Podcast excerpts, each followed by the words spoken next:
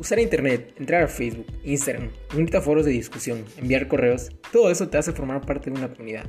En Health Information veremos a fondo las comunidades virtuales que nos rodean y de qué manera están tan arraigadas a nuestras vidas.